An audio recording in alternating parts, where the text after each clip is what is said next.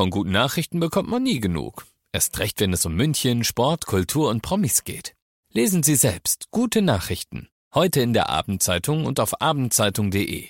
Abendzeitung. Die ist gut.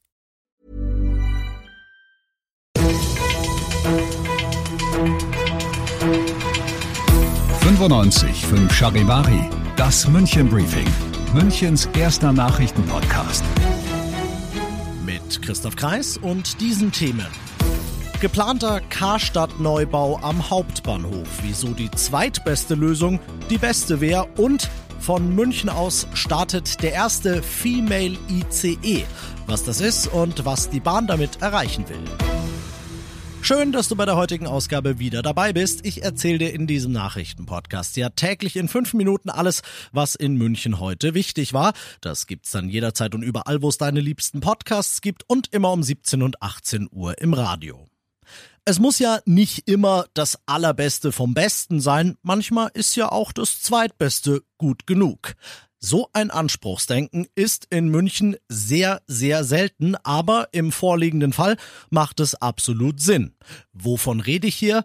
Ich rede vom geplanten Neubau des Karstadt-Gebäudes am Hauptbahnhof. Das Areal ist, sagt der Chef der CSU-Fraktion im Münchner Stadtrat Pretzel, eines der letzten Filetstücke, die in München überhaupt noch bebaut werden können und in so einer Bestlage, da darf es einfach keine Fehler geben.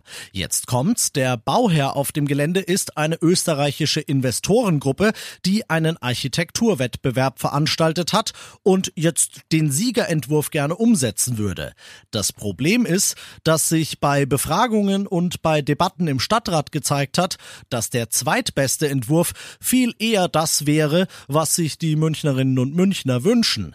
Der würde nämlich besser ins Stadtbild passen, der würde sehr viel lichtdurchfluteter sein und er würde einen spektakulären Dachgarten haben, der sozusagen ein Schwamm für Regenwasser mitten in der Stadt wäre. Deshalb sagt die CSU, wir können doch der Münchner Stadtgesellschaft nicht ein Gebäude vor die Nase setzen, das die von Anfang an eigentlich nicht so wirklich will. Und deshalb ist Oberbürgermeister Reiter jetzt am Zug. Der soll, wenn es nach der CSU geht, Druck auf die Investorengruppe machen, damit die eben den Plan B und nicht den Plan A umsetzt.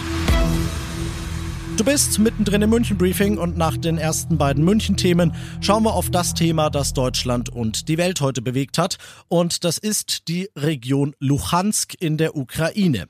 Denn die ist mittlerweile fast vollständig unter russischer Kontrolle und das zwingt die ukrainische Regierung in Kiew zum Handeln. Sie hat heute einen Teil des russischen Gastransits, also das Gas, das die Ukraine durchfließt, in Richtung Europa gestoppt. Welche Folgen das für uns haben könnte, ist noch nicht so wirklich absehbar und auch die Schuldfrage zwischen Kiew und Moskau muss irgendwie noch austarockt werden. Charivari-Korrespondent André Balin. Heute sind es nur noch 72 Millionen Kubikmeter statt der gestrigen rund 90 Millionen, die durch die Ukraine Richtung Westen fließen. Über die Menge sind sich Moskau und Kiew ausnahmsweise einig, über die Gründe nicht. Die Ukraine sagt, sie habe keinen Zugriff mehr auf die Gasmessstation im besetzten Gebiet Luhansk. Russland kontert, das habe Kiew bislang ja auch nicht daran gehindert, die Pipeline zu nutzen. Auch die Folgen sind umstritten. Kiew schlägt vor, einfach mehr Gas durch eine andere Leitung in der Ukraine weiter westlich zu pumpen. Moskau erklärt das für technisch unmöglich. Und das noch zum Schluss. Wär's nach mir gegangen, hätte ich ihn ja Ski-CE genannt. Aber der Zug ist abgefahren und zwar heute Vormittag am Münchner Hauptbahnhof.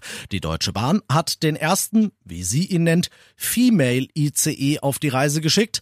Was das ist, das erklärt ein Mann, nämlich der Konzernbevollmächtigte der Deutschen Bahn für Bayern, Klaus-Dieter Josel. Ja, der Female ICE ist im Prinzip ein Leuchtturmprojekt, äh, mit dem wir darauf aufmerksam machen, dass es bei der Bahn viele spannende Berufe auch für Frauen gibt. Und äh, wir haben schon seit längerem ein Frauennetzwerk innerhalb der DB und das hat sich überlegt, ja, wie können wir das äh, kommunizieren, auch gegenüber den Medien. Und ist der Female IC ein tolles Leuchtturmprojekt. Josel ist der Meinung, dass alle fast 500 verschiedenen Berufe, die es bei der Bahn gibt, natürlich genauso gut für Frauen wie für Männer geeignet sind. Deshalb arbeiten an Bord des Female ICE nur Frauen, von der Lokführerin bis zur Zugchefin und auch am Streckenverlauf arbeiten verstärkt Mitarbeiterinnen.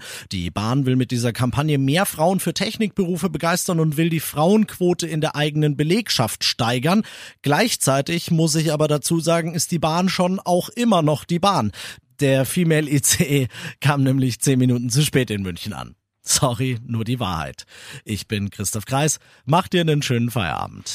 95.5 Charivari, das München Briefing, Münchens erster Nachrichtenpodcast. Die Themen des Tages aus München gibt es jeden Tag neu in diesem Podcast. Um 17 und 18 Uhr im Radio und überall da, wo es Podcasts gibt. Sowie auf charivari.de.